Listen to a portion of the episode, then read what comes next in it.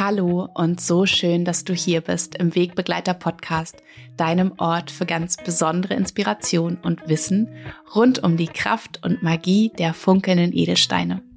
Ich bin Nora Adamsons und ich freue mich von ganzem Herzen, dass du hier bist und dass wir wieder ein bisschen Zeit zusammen verbringen können. Und ihr Lieben, ich bin so, so, so voller innerer, riesengroßer Freude, denn es ist ja soweit und ich habe euch erzählt, was es wunderschönes Neues gibt in der Nayona-Welt, in meiner Welt hier.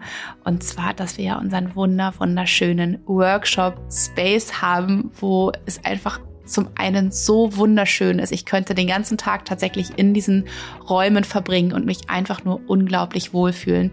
Und zum anderen freue ich mich einfach unglaublich auf all das, was da drin passieren wird, auf all die wunderschönen Workshops, auf all die wunderschönen Meditationen auf all die kreative Arbeit, die wir da drin gemeinsam tun werden, wie wir in die Verbindung mit den Edelsteinen und mit anderen wunderschönen Dingen rund um, ja, rund um die Spiritualität, rund um die Schätze der Natur, einfach, ähm, ja, was wir da gemeinsam erleben werden. Und ich habe da schon so viele weitere Gedanken und Ideen, so dass meine Birne fast manchmal platzt. So viel ist es. Ich habe äh, das alles aufgeschrieben und nach und nach werde ich immer weitere Workshops bekannt geben. Ja, einfach wunderschöne Dinge, die wir da gemeinsam zusammen machen können, wie wir zusammenkommen können, um die Steine zu erleben, um uns selbst zu erleben. Darum geht es ja letztendlich auch. Also, wenn du Interesse hast, wenn du mal zu einem Workshop hier wirklich in echt vorbeikommen möchtest in Hamburg in meinem wunderschönen neuen Space, dann hüpf auf meine Website. Ich verlinke natürlich alles in den Show Notes und dann kannst du da sehen, was es gerade aktuell für Angebote gibt und ja,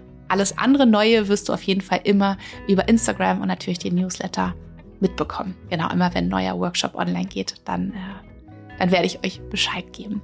So, und in dieser neuen Folge, ich freue mich sehr, sie, sie hier für dich äh, zu veröffentlichen, nehme ich dich mit in ein Interview, in ein wunderschönes Gespräch mit Sonja Piontek. Und Sonja Piontek habe ich vor einiger Zeit hier auf Instagram kennengelernt und war ganz begeistert von ihrem Sein und von ihrer Arbeit und wie sie uns mitnimmt in ihre eigenen Erfahrungen. Sonja ist Autorin und Sonja ist Kinodrednerin und ähm, hat einen einfach ganz außergewöhnlichen und doch gewöhnlichen Lebensweg hinter sich. Sie hat einen Schicksalsschlag erlitten, ihr ganzes Leben hat sich auf den Kopf gedreht und ähm, in diesem Gespräch erzählt Sonja ganz, ganz offen und ehrlich und sehr berührend, wie es ihr gelungen ist, nach diesem Schicksalsschlag oder nach dieser großen Veränderung in ihrem Leben eben wieder in das Vertrauen zurückzufinden und die Flügel wieder auszubreiten für das Leben und für diesen Flug des Lebens.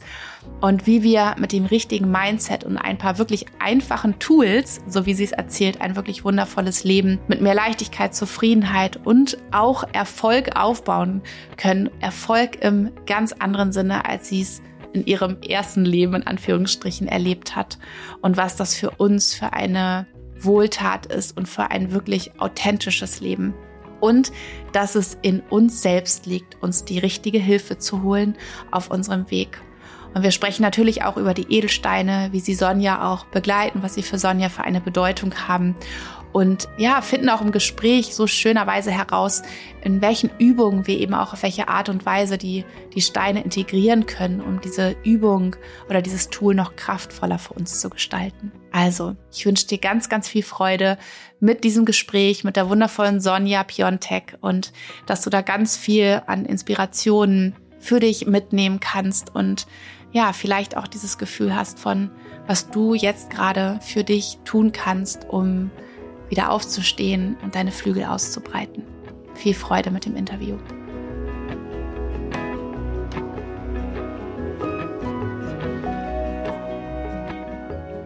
Liebe Sonja, herzlich willkommen in äh, meinem Wegbegleiter-Podcast. Ich freue mich ganz doll, dass du heute hier bist und meine Gesprächspartnerin bist, denn ich bin so voller Vorfreude, mehr über dich und deinen Weg zu erfahren. Das ist ja das Schöne, haben wir gerade im Vorgespräch ja auch schon gesagt, wenn man gar nicht so viel über den anderen Menschen weiß und dann ähm, so voller kribbeliger Vorfreude ist, mehr zu erfahren. Also herzlich willkommen. Klasse, du, ich freue mich riesig hier sein zu dürfen heute mit dir diesen wunderschönen Sommertag jetzt hier auch im Studio verbringen zu dürfen. Und ja, lass uns gerne loslegen. Richtig schön. Ich bin oder wir sind uns ja über Instagram begegnet. Das ist ja oft so, Richtig. wenn man so ein bisschen übereinander stolpert. Ähm, und ja, mich hat dein Weg sehr fasziniert. Ich habe dich im, im, im Vorspann ja schon so ein bisschen vorgestellt, aber vielleicht könntest du alle, die zuhören, einmal mit auf die, auf die Reise nehmen. Du hast ja so einige Schicksalsschläge in deinem Leben mitgenommen, erlitten. ähm, möchtest du uns einmal erzählen, was das für dich war und vor allen Dingen auch, was dich motiviert hat, wieder aufzustehen und auch weiterzugehen. Denn ich glaube, sehr, sehr viele Menschen kennen das, wenn man so richtig, richtig am Tiefpunkt ist. Richtig. Wobei lustigerweise ich mir jetzt gerade da, dachte, Hä, bin doch gar nicht ich. Also ich hatte ganz schöne Aufs und Abs, wobei ich es gar nicht so kritisch sehe. Also ich habe viel erlebt. Mein Leben war von Beginn an alles andere als langweilig, hatte Herausforderungen, aber unglaublich viele Geschenke. Also ich bin geboren als eineiger Zwilling, was auch schon was natürlich ganz Besonderes ist, was ein Riesengeschenk ist, aber natürlich auch eine ganz schöne Herausforderung äh, immer wieder. Meine Eltern haben sich dann getrennt, als wir ungefähr zwölf Jahre alt waren. Unsere Mutter hat sich neu verliebt in eine Frau. Und so wurde dann äh, für uns Teenager aus Vater, Mutter, Kind Mutter, Mutter, Kind. Und das zu einer Zeit, wo die Toleranz ähm, in die Richtung noch nicht ganz so das war, was sie sein könnte oder sollte. Und es war für mich ein, also ich habe von Anfang an die neue Partnerin sehr gemocht, auch wirklich ins Herz geschlossen, aber es waren schwierige Momente auch dabei. Es war zum Teil einfach, es war grottenpeinlich, wenn dann am Elternabend auf einmal zwei Frauen Händchen haltend ins Klassenzimmer gehen. Und, aber auch da hast du natürlich als Mensch die Möglichkeit, dich zu entscheiden, wie du damit umgehst. Ob das jetzt, also ich habe mich zum Beispiel nie als Scheidungskind gesehen. Für mich ist es eher so, dass ich sage, ich bin ein Glückskind, was drei Eltern hat. Und da liegt eben ganz viel bei uns in der Verantwortung zu sagen, fokussiere ich mich auf die eine Seite der Medaille oder auf die andere Seite. Und ich habe jetzt wirklich, ich habe drei Eltern. Ähm, ist ein, ein echtes Geschenk. Bin dann mit, ähm, nach dem Abitur ähm, hatte ich die Möglichkeit, mit einem Stipendium der indonesischen Staatsregierung nach Bandung auf Zentraljava zu gehen und ein Semester an der Universitas Pajajaran zu studieren. War sehr ungewöhnlich, war viel zu früh für den Verlauf meines Studiums. Ich habe aber dieses Angebot bekommen und ich war schon immer ein Mensch, der schnell Ja gesagt hat, der auf, auf die Intuition, das Bauchgefühl vertraut hat und mutig sich getraut hat, Ja zu sagen. Da waren dann natürlich, also als ich in dem Flieger saß nach Indonesien, da haben meine Knie dermaßen geschlottert. Ich habe mir gedacht, was machst du hier eigentlich? Ich war, glaube ich, 21 Jahre alt, kannte die Kultur nicht, kannte die Sprache nicht, bin in ein fremdes Land gegangen, um dort zu studieren und wusste überhaupt nicht, wo es, wo es lang geht. Aber auch das ist ja so eine Sache, je öfter man sowas auch macht, dass man sagt, ich traue mich jetzt einfach mal, umso leichter wird es dann ja auch über die Jahre. Und ich bin dann in Indonesien hatte ich die unglaubliche Möglichkeit, in einer javanisch-muslimischen Familie wirklich aufgenommen zu werden. Und ich habe in dieser Familie mit vier Brüdern wirklich gelebt, war Kind Nummer oder bin Kind Nummer 3b, weil ich zwischen dem dritten und dem vierten Sohn war. Und das war eine so großartige, bereichernde ähm, Erfahrung, diese Zeit. Natürlich mit vielen Herausforderungen, natürlich mit viel Mut, den ich aufbringen musste. Aber das ist eben so im Leben, wenn du wirklich was erreichen möchtest, wenn du was erleben möchtest, dann musst du dich trauen. Bin dann ähm, wieder zurückgegangen nach Deutschland, ähm, wollte dann nach dem Vordiplom kurz mal ein Praktikum im Ausland machen. Aus kurz mal ein Praktikum im Ausland wurden fast zwei Jahre in Neuseeland. Habe dort meine Karriere bei BMW gestartet, als Praktikantin hingekommen. Dann nach zwei Monaten stand irgendwann ein Chef vor mir und meinte nur, Sonja, to the boardroom now. Und ich da, also mir ist wirklich, mir ist, ähm, mir ist echt ganz anders geworden. Ich habe so Angst gehabt, weil ich hatte kein Feedback bekommen. Es war alles so, ja, irgendwie, ich hatte das Gefühl, ich mache einen guten Job, aber ich wusste es nicht. Und dann gehe ich eben in diesen besagten Boardroom und das gesamte Management-Team sitzt da. Ich hier, die, die kleine, junge, 23-jährige Deutsche, krieg keinen Sitz, äh, Sitzplatz angeboten. Alle saßen, ich stand und dann meint James nur so völlig cool, do you have any idea why you're here? Ob ich wüsste, warum ich da sei. Und in dem Moment ging echt in mir so ein Film ab, so dieses, wem bin ich auf den Fuß gestiegen? Was habe ich falsch gemacht? Und irgendwann habe ich aber gemerkt, ich habe nichts falsch gemacht. Und habe gesagt, nee. Und meinte, eine Kollegin hätte ähm, gekündigt Und dann meine ich nur so ganz klar, nicht wegen mir. Und meint dann, nein, wegen irgendeinem so Typ in Australien, die will jetzt nach Australien ziehen, jetzt haben wir nur ein Problem, ihr Job ist nicht besetzt, möchtest du ab nächster Woche das Event- und Relationship-Marketing übernehmen? Und ich habe in dem Moment gesagt, ja. Dann meinte er, stopp, es gibt eine Bedingung, du müsstest mindestens noch ein Jahr dranhängen. Hab ich, und dann habe ich nur gesagt, where can I sign? Auch da volles Vertrauen auf meine Intuition. Er hat dann nur ganz cool sich zurücklehnt meinte, Sonja, in so einer Situation musst du ganz lässig sagen, I'll think about it. Ich habe dann aber gesagt, nee, lass mal gut sein. Ich weiß, dass das der richtige Weg ist. Habe an dem Tag noch unterschrieben und bin dann in Summe fast zwei Jahre in Neuseeland geblieben. War eine traumhafte Erfahrung. War auch da eine ganz andere Kultur natürlich. Und bin aber auch da letzten Endes dann bewusst wieder zurück nach Deutschland gegangen, weil ich für mich entschieden hatte, ich möchte mein Studium beenden. Und habe dann das Studium beendet, habe dann bei BMW angefangen zu arbeiten, habe einen bezaubernden Partner kennengelernt und wir sind dann gemeinsam für BMW nach China gegangen, drei Jahre lang. Ein Land, was ehrlicherweise noch nicht mal auf einer minderwertigen Bucketlist stand, sondern eher auf dieser Liste von, nee, da will ich wirklich gar nicht hin. Und irgendwann war aber da das Angebot da. Und wir haben uns in die Augen geschaut und haben gesagt, probier mal's. Was, also was ist denn wirklich das Schlimmste, was passieren kann? Das Schlimmste, was passieren kann, du packst deine Koffer und gehst zurück. Sind da also nach China gegangen, war eine fantastische Zeit, kulturell natürlich ganz anders wieder, zum Teil natürlich auch viele Herausforderungen, aber eine wunderschöne Zeit. Und für mich war aber ein ganz schwieriger Part dort, dass ich oft als Frau da eines, eines Westlers immer nur so als Plus eins angesehen wurde. Es war so dieses, du hast jemanden kennengelernt neu und die erste Frage war, was macht dein Mann? Wo arbeitet dein Mann? Was hat der für ein Package? Ich habe immer, also es war, ich habe mich da so wertlos oft gefühlt und gesagt, Entschuldigung, ähm, mein Name ist Sonja, hallo, schön dich kennenzulernen und ich arbeite auch. Die Frage, die dann kam, English Teacher oder Yoga Teacher? und ich gedacht, äh, Entschuldigung, ähm, huh, dreimal durchatmen. Und es war dann so für mich der Punkt, wo ich irgendwann gemerkt habe, ich ähm, nach drei Jahren, ist, ich muss wieder zurück in eine andere, in ein anderes Umfeld, weil ich echt gemerkt habe, das nagt zu sehr an mir. Dieses Thema einfach auch das, was ich beruflich auch geleistet habe, nicht anerkannt zu bekommen. Bin dann ein paar Jahre später nach Singapur berufen worden als Marketingdirektorin für BMW Asien. Das war so richtig, da hatte ich so das Gefühl, Dream come true. Es war Traumjob in der Traumlocation. Es war eigentlich alles perfekt.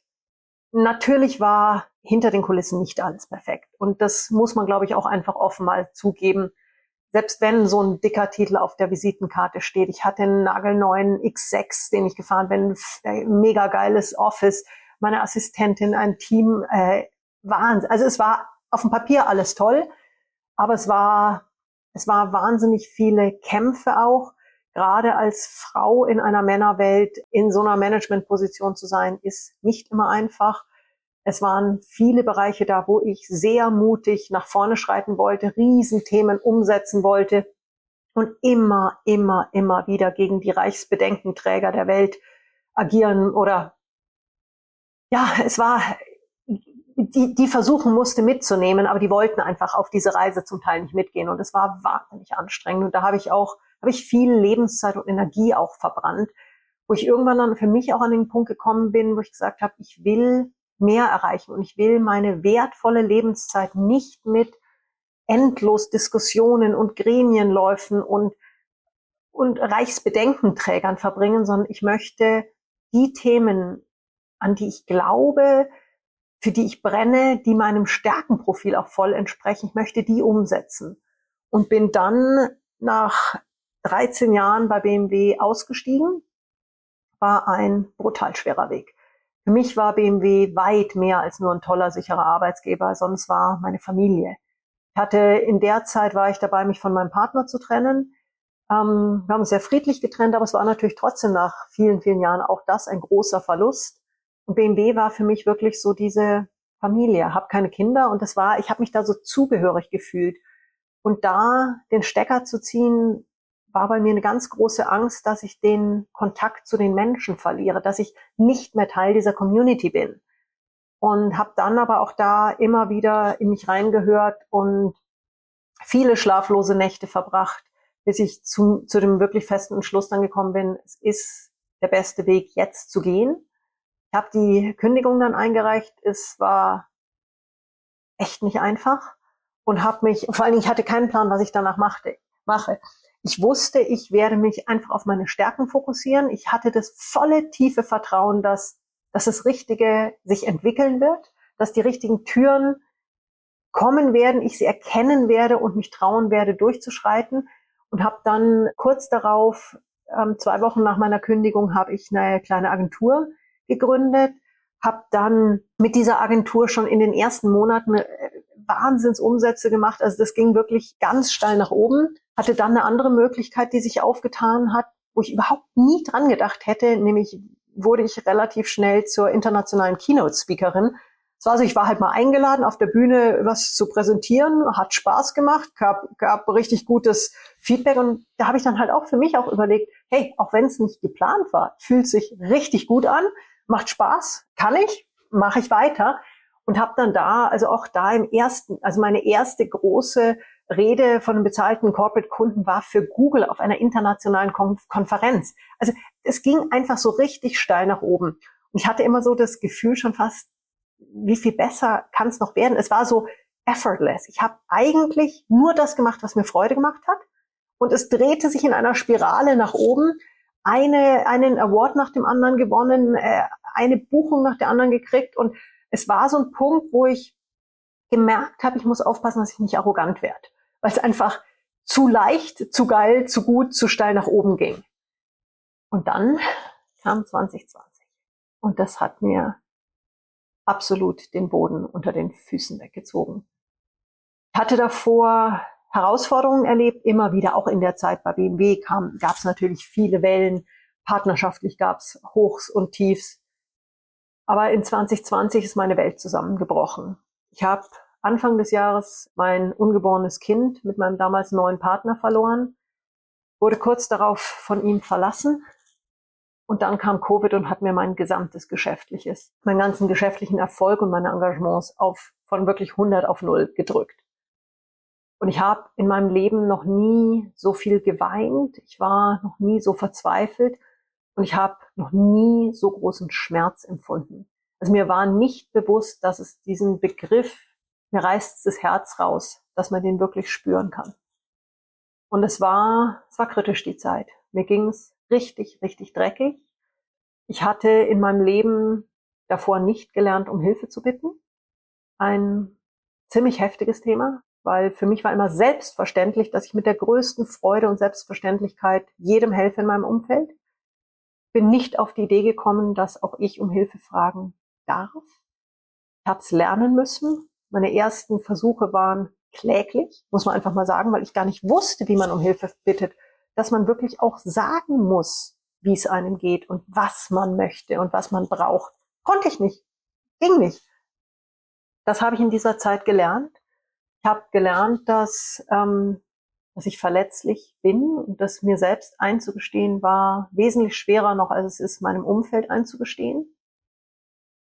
Und irgendwann kam der Punkt, und es war der größte Schritt aus diesem Tal der Tränen raus, war der Moment, wo ich für mich beschlossen habe, ich will dort nicht verweilen. Ich habe mich gefühlt wie so ein totaler Aschehaufen, ein Häufchen Elend. Und irgendwann kam der Moment, wo ich gesagt habe, hier bleibe ich nicht. Und dieser Entschluss war lebensverändernd. Nur wie es halt leider mit vielen Entschlüssen ist, der Entschluss alleine ist es nicht. Weil dann folgt ein ganz, ganz langer und zum Teil sehr zäher Weg der Umsetzung. Es ist so ein bisschen, als würde ich sagen, ich möchte auf den Everest. Ja, schön, dass ich das will. Aber wenn ich nicht die Meter gehe und mal auf die Knie falle und mal irgendwie vielleicht auch zwei Meter abrutsche und mal aus der Puste komme und mal stehen bleiben muss, und mal rasten muss und mal vielleicht mich verlaufe, dann komme ich auch nicht oben an. Und für mich waren das wirklich dann viele, viele, viele kleine Schritte, wo ich gelernt habe, meine winzig kleinen Phönixflügelchen langsam wieder auszubreiten. Und ich habe so das Bild vor Augen von so einem winzigen, zerrupften Phönix, der so langsam aus dem Aschehaufen aussteigt und noch so mit so struppigen Federstumpfen im Nest sitzt und langsam erstmal sich so streckt und seine, Vögel, äh, seine Flügelchen langsam ausstreckt. Und irgendwann werden die Federn länger und größer, aber die Muskeln sind noch nicht ausgebildet. Und es ist wirklich so ein Prozess, wo du lernen musst, dir selbst zu vertrauen, wo du dich wieder kennenlernen musst und wo du dann irgendwann auch die Muskeln wieder aufbauen musst, wieder loszufliegen. Und das ist mir Gott sei Dank auch mit Hilfe gelungen. Und ich bin aus diesem sehr tiefen und sehr dramatischen Teil der Tränen wieder aufgestiegen, führe jetzt ein Leben, was deutlich erfüllter, deutlich tiefer ist und bin sehr, sehr glücklich, habe auch beruflich wieder sehr großen Erfolg, mache ganz tolle Coaching-Retreat-Reisen jetzt in Länder wie die Mongolei, habe jetzt gerade mein neues Buch zum Thema Achtsamkeit veröffentlicht, was ähm, sehr, sehr gut im Markt ankommt und ähm, auch diverse Bestsellerlisten schon erklommen hat und hoffentlich nächste Woche den lang ersehnten Spiegel-Bestseller-Sticker auch bekommt. Bin in einer neuen, wundervollen Beziehung, auch da natürlich nicht ohne Herausforderung. Ähm, das wäre vermessen zu sagen, dass alles easy ist und dass alles passt. Ich glaube, gerade wenn man sich auf einen sehr bewussten Weg des Lernens begibt, da begegnet man Themen, denen man nicht begegnen würde, wenn man mit einem, jetzt sage ich mal, ignoranten, ähm, egal, ich mache jetzt einfach nur meinen mein Job und meine Karriere und lebe mein Leben durch dieses, dieses Leben und diese Welt schreitet.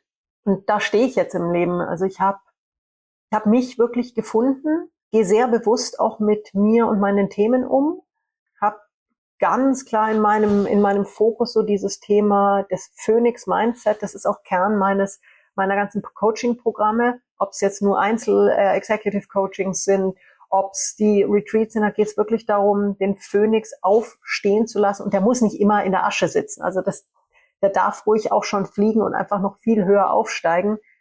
Und habe für mich so dieses Thema Achtsamkeit und Selbstverantwortung ganz klar entdeckt. Weil das ist so, so wichtig. Sonja, vielen, vielen Dank ähm, fürs Teilen deines Weges bisher. Ja, das Leben hat Höhen und Tiefen. Das ist ähm, ja. manche, manche Menschen, manche Menschen ähm, klettern ganz weit hinauf und fallen dann manchmal eben umso tiefer. Ne? Bei anderen sind die Wellen mhm. vielleicht nicht ganz, haben nicht ganz so hohe und tiefe Ausschläge. Welche Schritte bist du gegangen? Was waren deine kleinen Schritte, die du vielleicht auch anderen Menschen mitgeben kannst? Was kann man tun, wenn man wirklich so das Gefühl hat, äh, es gibt kein Morgen mehr? Ja, gerade ist alles einfach nur in völliger Dunkelheit. Ich glaube, du hast den, den, die ausschlagenden, ausschlaggebenden Worte hast du schon gesagt. Kleine Schritte. Wenn du am Boden liegst, hast du nicht die Kraft, große Schritte zu machen.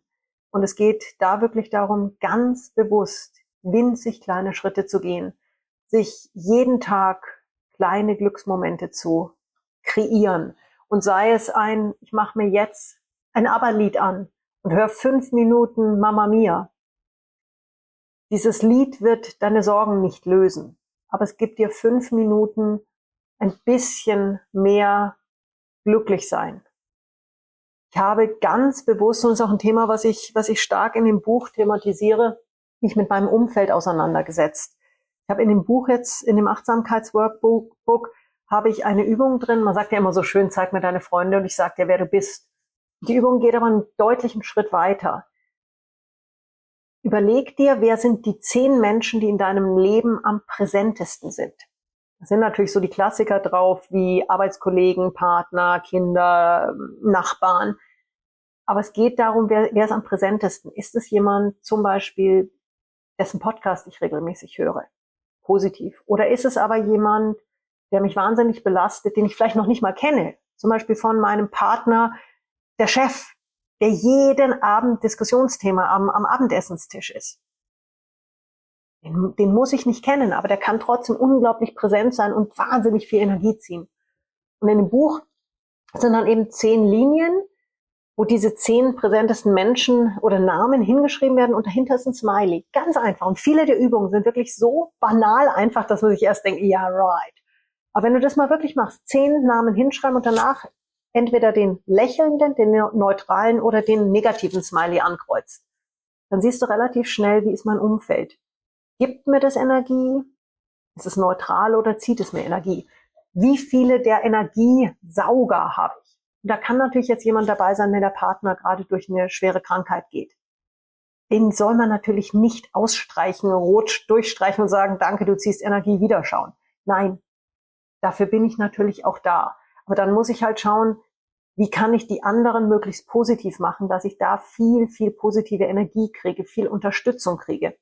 Wenn man sich so eine leichte Übung mal vor Augen führt und sagt, wer sind die Menschen, die mir wirklich gut tun? Wer sind Menschen, die mir nicht so gut tun? Und das, wenn es jetzt der Nachbar ist, der mich jeden Tag nervt, ja, vielleicht kann ich aber auch zur Hintertür rausgehen. Vielleicht kann ich zehn Minuten früher aus dem Haus gehen, damit ich dem nicht begegne. Wenn es ein Kollege ist, der mich immer nervt. Vielleicht schaffe ich es, dass ich irgendwo mit dem nicht die Mittagspause verbringe. Also da ist auch da sehr viel Selbstverantwortung dabei. Wer sind die Menschen, die mir gut tun? Und gerade in einer Phase, wo es wo so der ganze Schmerz des Universums auf einen einschlägt. Genau da brauche ich ganz viele Menschen, die einfach für mich da sind. Und damit die für dich da sein können, musst du lernen, richtig um Hilfe zu bitten. Ich konnte es nicht und ich gebe gerne mal ein ganz einfaches Beispiel. Ich war in der Zeit sehr einsam. Ich habe mich ziemlich zurückgezogen, weil ich auch mit dieser Frage, wie geht's dir, nicht umgehen konnte. Mich hat's zerrissen innerlich, wenn jemand gefragt hat, wie geht's dir? Und eines Abends saß ich dann da, oder spät Nachmittag, und ich hatte so das Bedürfnis, unter Menschen zu sein. Dann habe ich meine, habe ich mir überlegt, wer würde mir gut tun? Eine ganz bezaubernde Freundin, die Claudi, die hat einen ganz liebevollen Mann und eine bezaubernde Tochter von, damals war sie, glaube ich, zehn, neun, zehn wird sie gewesen sein. Ich habe mir gedacht, die würden mir gut tun, weil die auch immer wahnsinnig viel singen. Also das ist immer gute Stimmung und es wird gelacht. Und ich habe mir gedacht, Claudi wird mir heute gut tun. Dann habe ich das Telefon in die Hand genommen, habe sie angerufen und sie, hey, grüß dich Sonja, wie geht's? Und da meine ich, ja, hm, ja, hm, ja, hm, ging schon besser. Mir ging's beschissen, aber habe ich mich nicht getraut zu sagen. Und dann meine ich, und wie geht's dir? So meint sie, du gerade total im Stress, wir bereiten gerade einen, Grill, äh, einen Grillabend vor. Und ich dachte mir nur, grillen mit denen, wie schön. Und sag dann, oh, das ist ja schön. Hoffend, dass sie versteht, dass ich sagen wollte, kann ich bitte kommen? Und was sagt sie? Ja, ist halt jetzt noch wahnsinnig viel zu tun, muss gerade noch den Salat machen. Du sag mal, können wir, können wir morgen oder übermorgen telefonieren, da ist dann besser bei mir. Und dann saß ich da, heulend in meinem Bett. Nicht, weil sie mich nicht eingeladen hat, sondern weil ich es nicht geschafft hatte, mein Bedürfnis zu kommunizieren mit meiner ganz engen Freundin. Ein paar Tage später habe ich mir dann überlegt, so, und jetzt gehst du das Ganze nochmal an und jetzt hast du gelernt. Hab wieder die Claudi angerufen. Und dann meine ich, und wie geht's dir so? Meint sie, boah, total im Stress. Äh, ich habe noch so viel zu tun heute und da muss ich noch Abendessen machen und oh, es ist mir gerade alles zu viel. Und dann habe ich aber, bin ich, bin ich richtig durchgestartet. Ich habe gesagt, Claudi, mir geht's gerade nicht gut, ich brauche wirklich Gesellschaft. Was hältst du davon, wenn ich einkaufen gehe und mit deiner Tochter Chiara gemeinsam Pizza backe, dann musst du nicht einkaufen gehen, musst du nicht kochen und du kommst dann aus deinem Büro raus, wenn die Pizza dampfend, duftend am Teller liegt. Und sie meinte nur, echt, würdest du das machen? Und ich dachte mir in dem Moment nur, Halleluja, verstehst du eigentlich, wie, wie du, wie sehr du mir mit der Möglichkeit hilfst? Und es war eine ganz kleine Veränderung nur in dem, was ich gesagt habe und wie ich es gesagt habe. Aber in dem Moment habe ich die Hilfe bekommen, weil ich mich dafür eingesetzt habe, dass ich eine, dass ich danach frage und dass ich eine Lösung kreiere. Und das ist so wichtig, auch in so einer Phase eben nicht darauf zu hoffen, dass das Umfeld es sieht. Jeder hat seine Probleme und oft wissen wir nicht, durch was andere Menschen gerade gehen. Wenn ich Hilfe möchte, muss ich das kommunizieren. Und in den meisten Fällen kann ich wirklich nur aus Erfahrung sagen, wird diese Hilfe liebend gerne gegeben.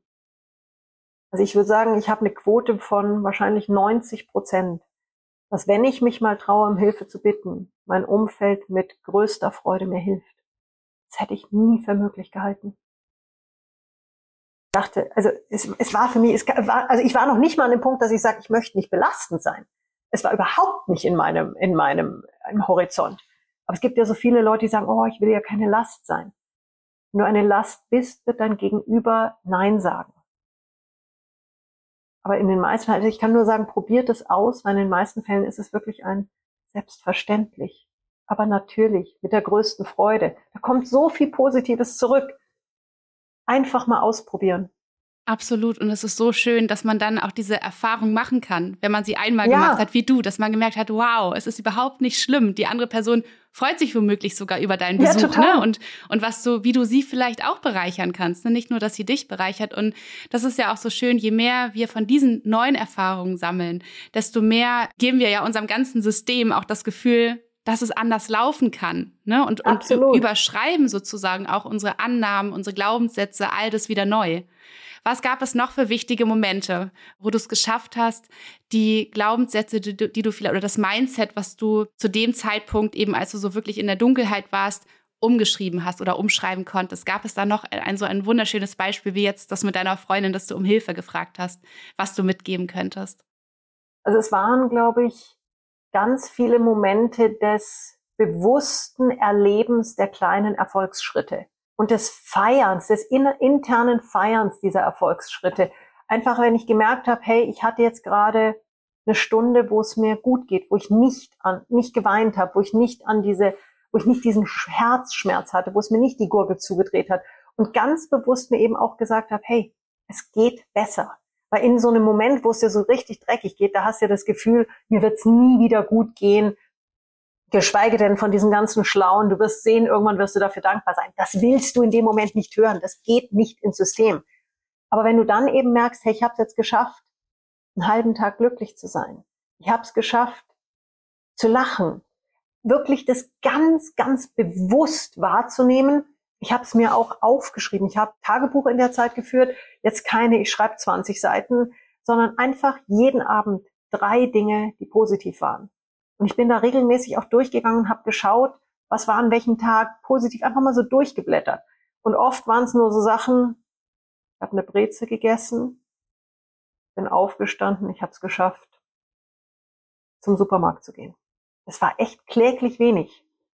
Aber wenn du dann sagst, hey, ich habe was geschafft, ich habe mehr geschafft schon als am Tag davor, mir ging es ein bisschen besser, ich habe es geschafft, jetzt dann um Hilfe zu bitten, ich habe es geschafft, raus in die Berge zu gehen.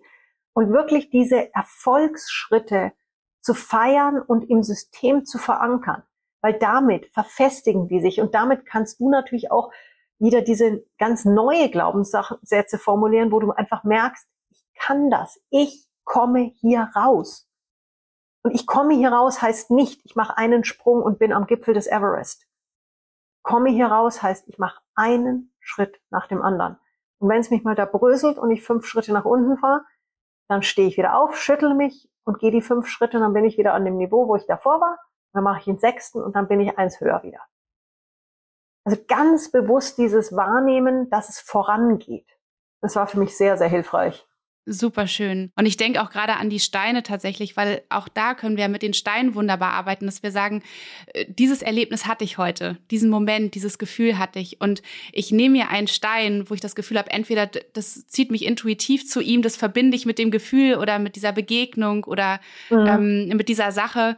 Ähm, oder ich wähle einfach wirklich die Qualität des Steines aus, ne, die das irgendwie widerspiegelt und ich speichere das. Ne? Ich verbinde mich wirklich nochmal mit dieser Sache, die ich erlebt habe, mit dem Stein, so dass er im Prinzip so dieser, dieser Schatzhüter für mich ist. Und immer wenn ich das Gefühl habe, gerade wird's wieder dunkel, ne, oder ich kann das gerade nicht spüren, dass es aufwärts geht, ne, sondern sehe nur irgendwie diesen mhm. Blick nach unten, dass ich dann diesen Stein zu mir nehme und mich auch ne, ihn in den Händen halte. Auch das ist ja wunderschön, dass man etwas hat in diesen Momenten, wo man sich wie auch so festhalten kann, ne? wie ein Kind Absolut. ein Kuscheltier hat, ne? um ja. sich selbst zu trösten, dass man etwas in der Hand hält, um ähm, nicht alleine zu sein. Auch da so einen Freund zu haben, einen Wegbegleiter, der auch nicht urteilt, nichts dazu sagt und so weiter, sondern einfach präsent ist und dich an dieses Erlebnis auch immer wieder zurückerinnert. Ne? Und so kann man sich ja auch die unterschiedlichsten Steine sozusagen an die Seite holen und die unterschiedlichen Erfolgserlebnisse, ne, ob kleine, große, wie auch immer, damit verbinden. Und zum Beispiel denke ich jetzt auch daran, es müssen ja keine großen Steine sein, sondern auch wenn man ganz kleine nimmt,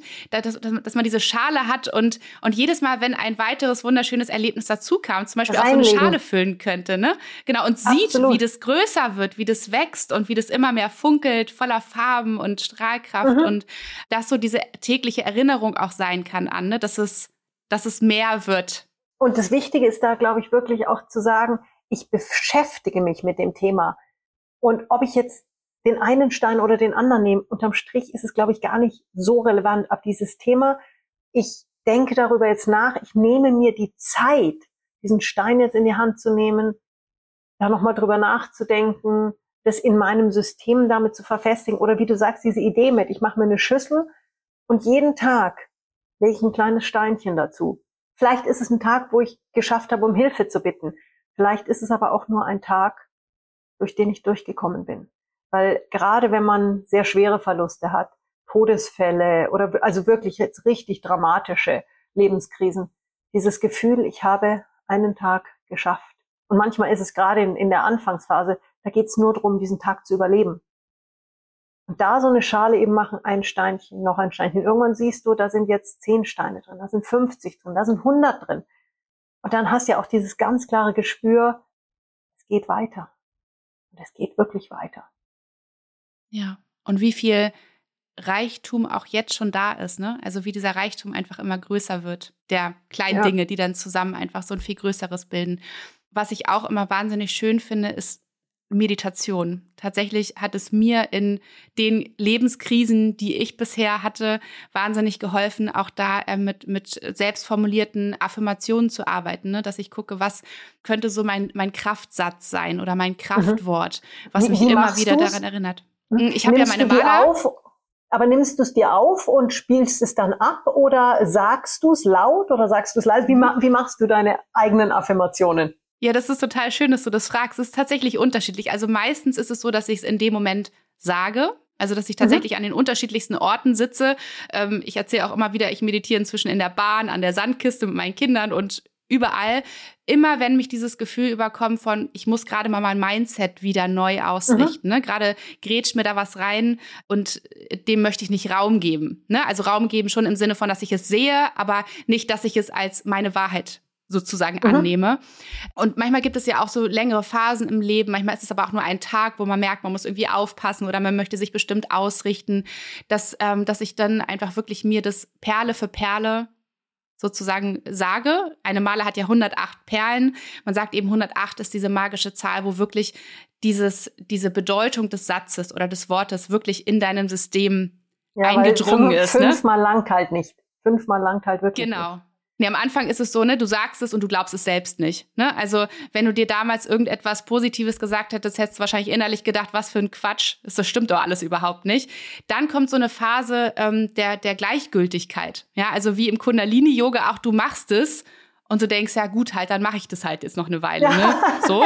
Und dann kommt diese Phase, wo, wo das wirklich, wo du das beginnst zu fühlen ja, wo das in dich übergeht. Und mhm. wenn du das jeden Tag machst mit einem Kraftsatz, der dich immer wieder an deine Stärke, an, ne, an, an das Licht im Leben erinnert, dann kann es einen auch wahnsinnig tragen. Und ich habe mir aber auch schon zu deiner Frage auch äh, Meditation schon aufgenommen, wenn ich wirklich so auch mal ganz kraftlos war oder es auch anderen Menschen mhm. mitgegeben, mhm. dass man vielleicht gar nicht die, die, die Energie hat, die, die Kraft hat, sich das jetzt zu sagen, sondern dass man das einfach sich hinlegen kann und das einfach da einfach mitgehen kann, also wie eine geführte Meditation. Ja. Ja, und das ist unglaublich wertvoll. Und gerade wenn du zum Beispiel in der Bahn sitzt, natürlich wirst du dich da nicht hinsetzen und deinen, deinen Satz sagen, sondern da ist dann vielleicht der Knopf im Ohr doch die ähm, etwas ähm, gesellschaftsfähigere Version. Absolut. Was ist, was ist für dich, also wenn ich, wenn ich fragen darf, weil das interessiert mich schon sehr, was ist für dich so ein Satz? Wie einfach ist der? Wie, wie kompliziert ist der, wenn du es teilen magst? Ja, absolut. Also da gibt es ja so zu so unterschiedlichen Lebensthemen welche. Also wichtig ist ja immer, dass es kurz und knackig ist, weil du sagst es mhm. für jede Perle auf, sonst wirst du irgendwann heiser oder hast keine innere Puste mehr. Also sowas wie ich kann das oder ich darf auf mich vertrauen. Ja, ich vertraue mir. Auch das ist so etwas, das trägt mich oft Ne, weil mhm. auch wie, wie du damals, also wie du erzählt hast von damals, dass deine Intuition doch irgendwie so stark war dann doch, ne, dass du immer zu den Sachen Ja gesagt hast, dass du dem gefolgt bist, obwohl vielleicht Menschen irgendwie gesagt haben, mach das nicht oder Kind, bist verrückt oder was. Das Umfeld, mein genau. Umfeld. Ja, ja, aber das, das wäre zum Beispiel für mich kein Satz, den ich bräuchte, weil das, das habe ich. Bei mir sind es halt ganz andere Themen. Und ja. ich glaube, das Wichtige ist auch, dass jeder für sich erkennt, wo sind die Themen, wo ich total souverän bin und wo sind aber die Themen, wo ich nicht so souverän bin und wo ich wirklich, also ich komme zum Beispiel ganz schwer mit, mit Alleinsein zurecht, weil ich, ich war halt auch schon als eineiger Zwilling, ich war schon im Bauch nicht alleine. Und für mich ist Alleinsein was, was ich echt lernen musste und wo ich aber auch da für mich halt einfach ganz klar mir immer wieder vor Augen halten muss, es ist okay und ich bin auch alleine glücklich und ich kann das. Und das ist vielleicht für den anderen das Einfachste der Welt. Und so hat jeder ja seine Themen. Ich glaube, da muss man halt in dieser Selbstverantwortung wirklich schauen, wer bin ich, was habe ich für Themen, wo es super läuft, voll drauf punkten, aber was sind Themen, wo ich vielleicht ein bisschen heilen muss noch. Und dann, Absolut. Vorhin, Und vielleicht sowas gesagt, wie, mh, sag du mal. Was du vorhin gesagt hast, was ganz, ganz wichtig war, ist dieses Regelmäßigkeit. Es bringt nichts, wenn ich mich jetzt hinsetze und vielleicht sogar tausend und achtmal sag, äh, das ist mein Satz, ich kann das. Das bringt überhaupt nichts. Ich muss es regelmäßig machen. Das ist so, als würde ich einmal trainieren für ein Sportevent. Ja, dann setze ich mich drei Monate aufs Sofa und dann erwarte ich, dass ich den Marathon hinkriege. Es bringt, und oft sind ja gerade so diese Sportbeispiele ganz gut. Ich muss jeden Tag laufen gehen, damit ich den Marathon dann auch wirklich hinkriege. Absolut. Und Sonja, ich weiß, dass du ja auch schon ein bisschen Kontakt mit den Steinen hattest, mhm. hast immer wieder. Was sind so deine äh, Steine an deiner Seite? Welche hast du bei dir? Wie hast du sie vielleicht auch schon für dich eingesetzt? Ich habe zum Beispiel einen ganz, ganz für mich bedeutenden, also wahrscheinlich der bedeutendste Stein. Da war ich in Ostaustralien, in Byron Bay und habe ein sehr tiefgreifendes Retreat gemacht, ähm, wo ich sehr, sehr viel über mich gelernt habe und sehr viele meiner meiner Themen aus der Kindheit aufarbeiten durfte. Ich habe nach dem Retreat bin ich in einen total sphärischen äh, New Age ESO-Laden gegangen und ich habe einen ein Armband gesehen, ein Silberarmband mit einem wunderschönen. Ich wusste nicht, was es war. Es war ein Achat ähm, gesehen und wusste, das ist der, das ist das Armband mit dem Stein. Das kaufe ich mir als Erinnerung an diese Zeit habe dann erstmal völlig schmunzeln müssen, weil ich habe dann die Dame, die da im Schneidersitz hinter ihrem Räucherstäbchen saß, habe ich gefragt, wo der denn herkam. Und ich hatte so diese Erwartungshaltung, da kommt jetzt der Ayers Rock oder irgendwie so Australian Outback. Und was sie dann sagte, oh ja, das ist ein ganz besonderer, der kommt nämlich aus Österreich. also meine erste Reaktion war eine gewisse Enttäuschung, weil ich halt wirklich so dieses australische, die australische Erwartungshaltung hatte und habe mir aber dann gesagt, nee, das ist der Stein, der zu mir will. Das ist der, der Armreif, der an meinem Handgelenk jetzt mich begleitet. Und mittlerweile lebe ich mit einem österreichischen Amerikaner zusammen in Österreich. Super spannend, voll schön. und das, das ist ein Wegweiser. So, ja, du vielleicht. Und es war lustig. Also es war, da komme ich gern wieder auf dieses Thema Selbstverantwortung dazu war nach dem Verlust meines Partners erstmal natürlich an dem Punkt, wo ich gesagt habe, ich werde nie wieder jemand anderen lieben. Wie kann ich jemals jemand anderen finden? Also diese ganzen Filme, die da so im Kopf abgehen. Und irgendwann habe ich aber gemerkt, ich werde langsam wieder bereit, mich neu zu verlieben. Ich möchte wieder einen Partner und habe mir dann ganz bewusst aber auch überlegt, wo möchte ich eigentlich leben? Möchte ich jetzt einfach wild drauf lostindern und schauen, wo Mr. Ich küsse den Frosch und es wird ein halbwegs passabler äh, äh, Prinz? Wo ist der oder wähle ich aber bewusst, wo ich hin möchte. Und ich war viele, viele Jahre im Ausland und fühle mich aber jetzt auch in der Heimat wieder sehr wohl, wollte aber, ich wohne in München oder wohnte in München, wollte näher an die Berge und habe dann bewusst meinen Suchradius zwischen Innsbruck und Zürich gelegt. Und das ist ja unterm Strich, es ist ein kleiner Klick, aber es ist ein ganz bewusstes Agieren zu sagen, das ist die Gegend, in der ich einen Partner finden möchte. Weil wir sind halt auch in einem Alter, äh, wenn jemand sein Leben auch schon aufbaut, also ich bin relativ flexibel durch meine Selbstständigkeit, durch alles. Das heißt, ich kann mich bewegen. Aber wenn ich jetzt einen Partner gefunden hätte, irgendwo in einem nicht so schicken Ort, in einem nicht so schicken Teil von Deutschland, ja, dann wäre es schwierig geworden. Und ich habe, ich lebe jetzt mit meinem Partner in Innsbruck oder in der Gegend von Innsbruck mitten in den Tiroler Alpen. Total Herrlich. Wunderschön. Also da darf man aber auch wirklich für sich die Verantwortung übernehmen. Absolut. Wir können so viel in unserem Leben manifestieren, ja. Absolut. Wir können, wenn wir uns ganz bewusst ausrichten auf das, was wir wollen, wie du sagst, ne? Wo möchte ich leben? Äh, welchen Partner möchte, was für eine Art von Partner möchte ich an meiner Seite haben? Ja, was, was brauche ich oder was wünsche ich mir von einem Mann?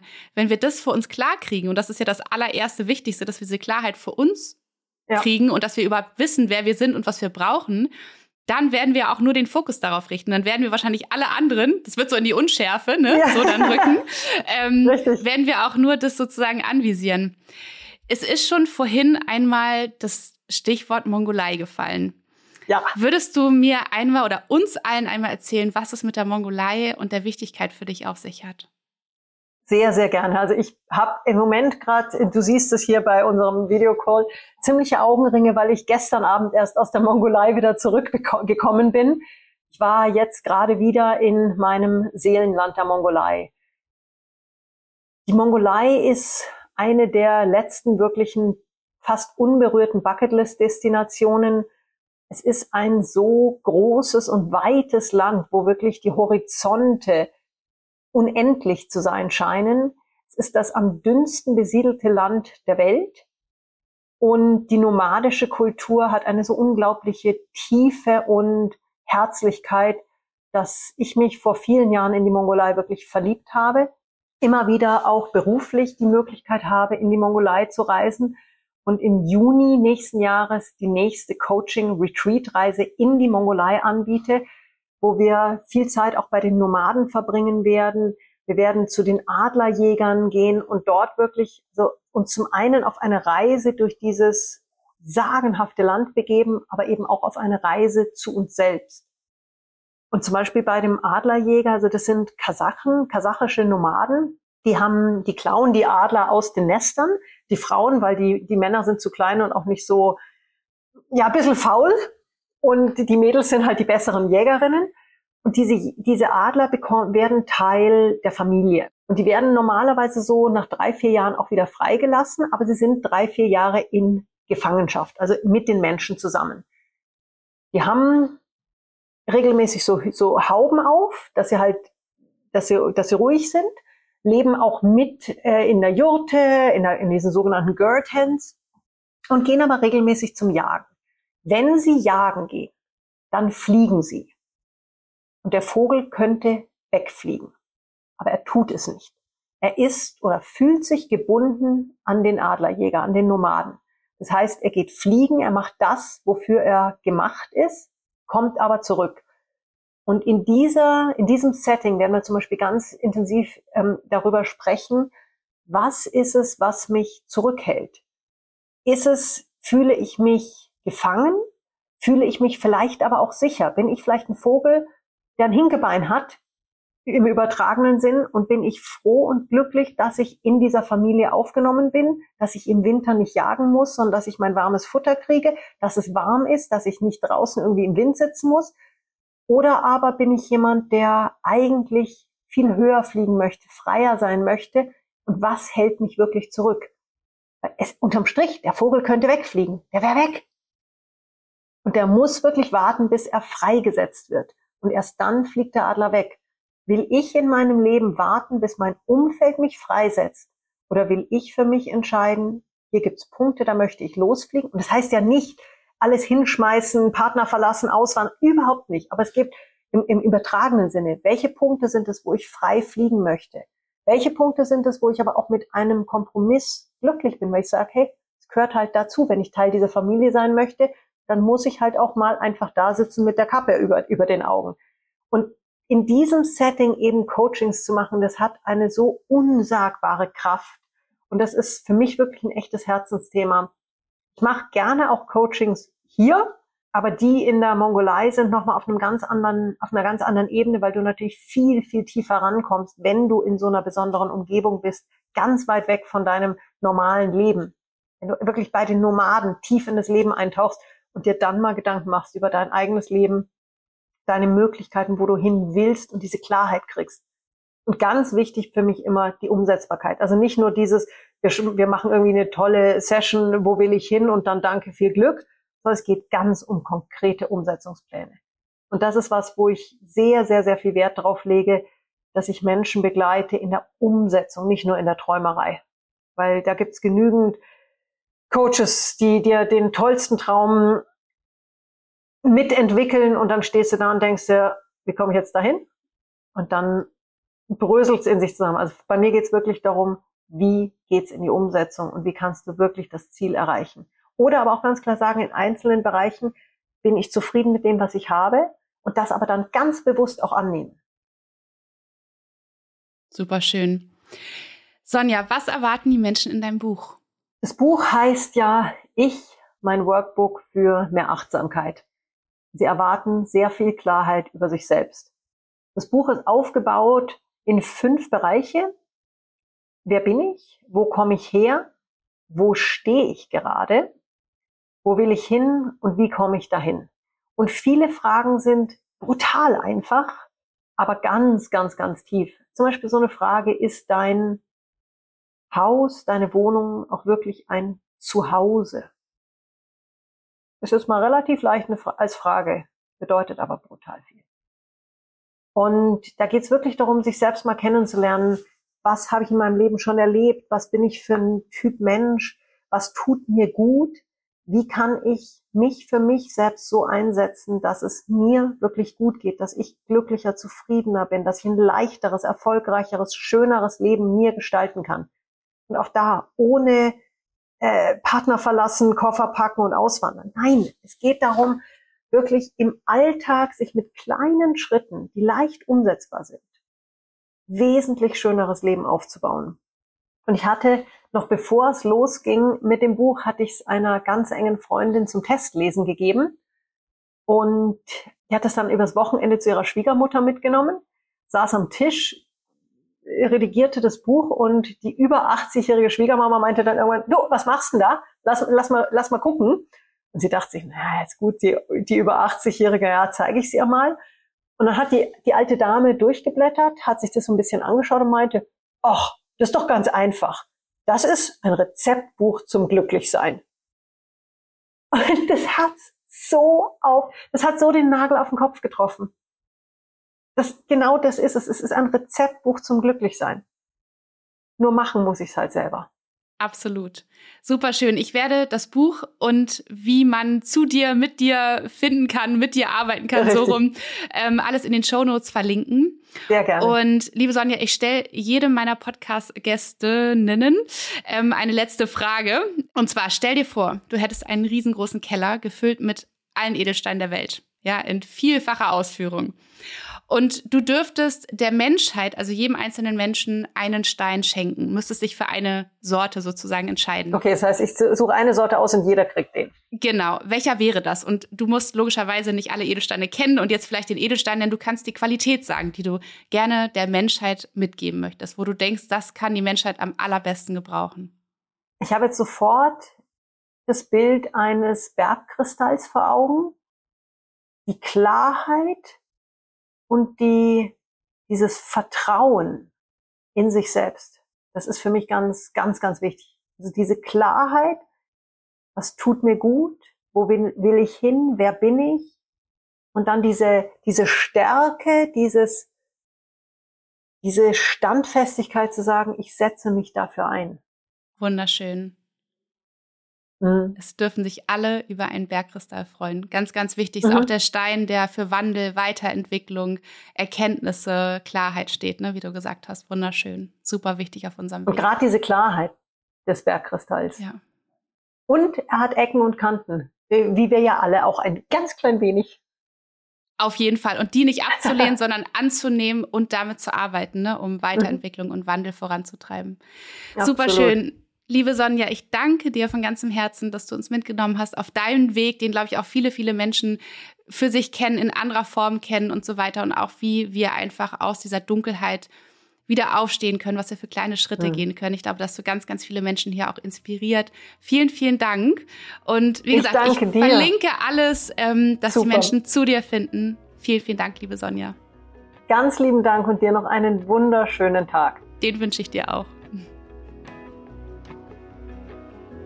Ich hoffe von ganzem Herzen, dass du ganz viel aus diesem Gespräch mit der wundervollen Sonja mitnehmen konntest, dass sie dich inspiriert hat, dass sie dir Mut gemacht hat, dass auch du wieder deine Flügel ausbreiten kannst oder was auch du einem geliebten Menschen vielleicht mit an die Hand geben kannst. Teil gerne die Podcast-Folge damit so viele Menschen wie, wie möglich auch hier von, von Sonja und von unserem Gespräch, von ihren Tools, von ihren Erfahrungen profitieren können. Und wenn du mit Sonja weiterarbeiten möchtest, wenn du mit ihr reisen möchtest, wenn du ja einfach eintauchen möchtest in die Sonja-Welt, dann findest du in den Show Notes alle Infos zu ihr, wie du mit ihr arbeiten kannst, wie du mit ihr in Kontakt kommen kannst. Und jetzt wünsche ich dir einen wunder wunderschönen Tag. Ich schicke dir eine dicke Umarmung. Deine Nora.